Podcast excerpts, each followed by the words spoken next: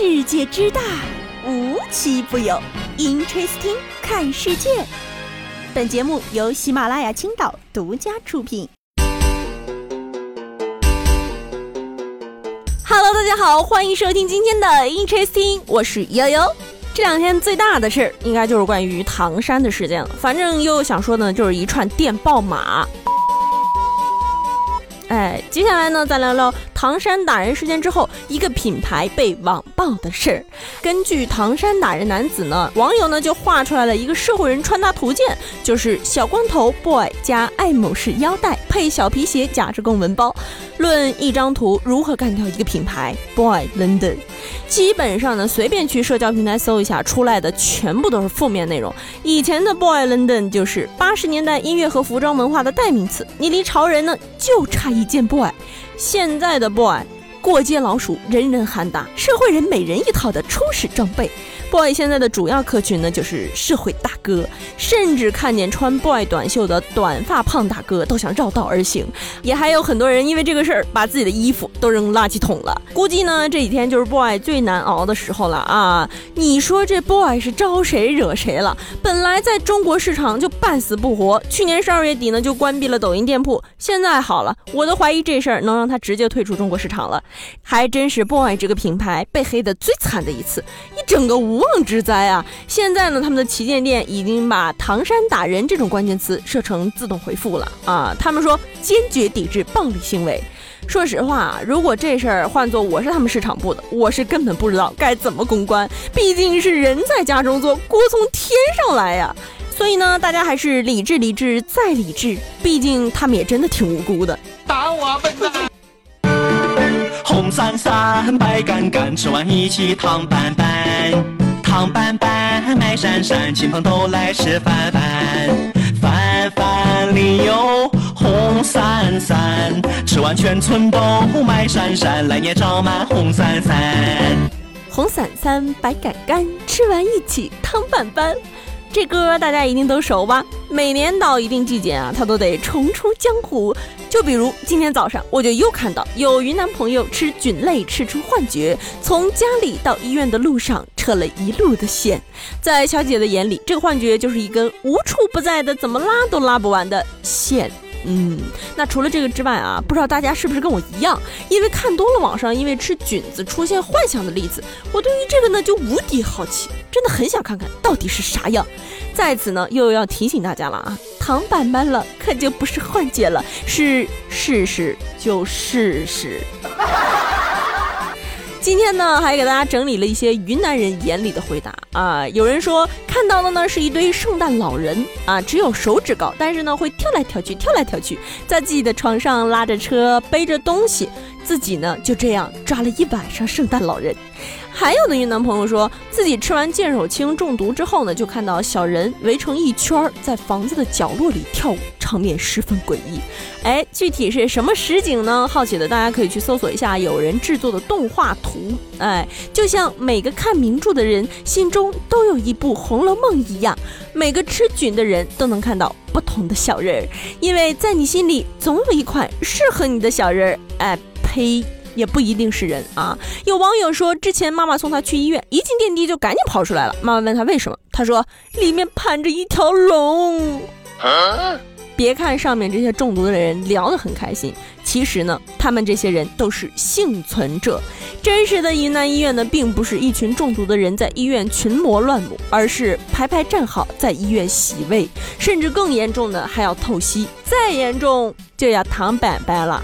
所以啊，千万不要因为好奇幻觉就尝试，因为对于云南的菌子来说，煮熟了感受天堂滋味，半熟看到天堂，没熟吃了直接上天堂。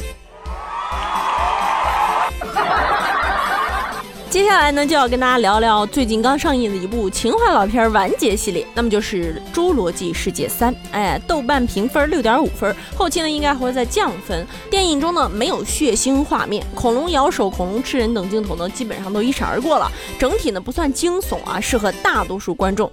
但是呢，需要特别注意的是，内地院线上映的版本呢大多是三 D 版，但是这个电影在拍的时候并没有用到三 D 摄影机，所以我们看到的这个呢是转制版的三 D，它的效果就。非常差，大家自行品尝啊！这部《侏罗纪世界三》呢，我认为是系列六部曲中最差的一部。为啥呢？我慢慢给大家剖析啊。首先呢，咱看恐龙电影，一定看的主角就是恐龙。而且呢，有网友说过，我这个人没什么追求，就是想看恐龙打架、恐龙吃人、恐龙满屋子乱窜。而系列前五部中也打造了很多经典的恐龙角色，比如霸王龙、暴虐霸王龙、南方巨兽龙、迅猛龙等。但在这一部中，全体恐龙几乎通通沦为陪衬，戏份非常的少。有网友就统计了啊，迅猛龙出场了三分钟，霸王龙出场了五分钟，苍龙出场只有四秒钟。在这一部本来剧情没那么重要，全靠视觉奇观撑起的电影里，如果都没恐龙，那我们到底看啥呀？我们都开始怀疑，是不是导演组预算不够，舍不得做特效了呀？其次呢，就是《侏罗纪世界三》的剧情呢，还挺松散的。其实之前这个系列好看啊，不仅在于恐龙，更在于呢，它通过恐龙而营造了一种令人窒息的紧张感，就是那种主角即将被巨兽袭击，然后如何迅速化险为夷。我们不就是想看这个吗？结果这一部呢，硬生生加了一条蝗虫线啊，不但牺牲了非常多的时长，而且呢，还让人无法理解。你能想象到一个搞了五集的二十九年的恐龙遗传工程师，最后却研究蝗虫了吗？啊，在这儿也要提醒各位观众朋友啊，如果你害怕虫子，嗯，那你要酌情观看，因为蝗虫的戏份非常多，密密麻麻，而且还很大。我真的是来看恐龙的，不是来看蝗虫的。最后呢，也就是爆米花电影的通病了。比如呢，主角光环太强大，主角团永远不会死；反派智商太低，而这部电影呢，因为有恐龙充当反派，哎，导致人类反派显得智商更低。推动故事呢，全靠巧合。哎，就比如在同一片森林里，走着走着就能碰到认识的人。当然了，如果这些槽点你通通都能接受，那么你还是会在这部片子找到一些乐趣。比如片中出现了新恐龙，有一只身上长了羽毛啊。比如电影情怀满满，有很多细节呢致敬了二十九年前的初代作品，就像预告片里出现过的啊，霸王龙头出现在圆形瀑布背后形成的那个图案呢，也就是老版侏罗纪公园的 logo。如果你是系列老粉，那么寻找这些梗应该能成为你在观影过程中的另一种快乐。不然呢，那就别去电影院看了，浪费钱。好了，今天的节目呢到这里就结束了，我们下节目再见，拜拜。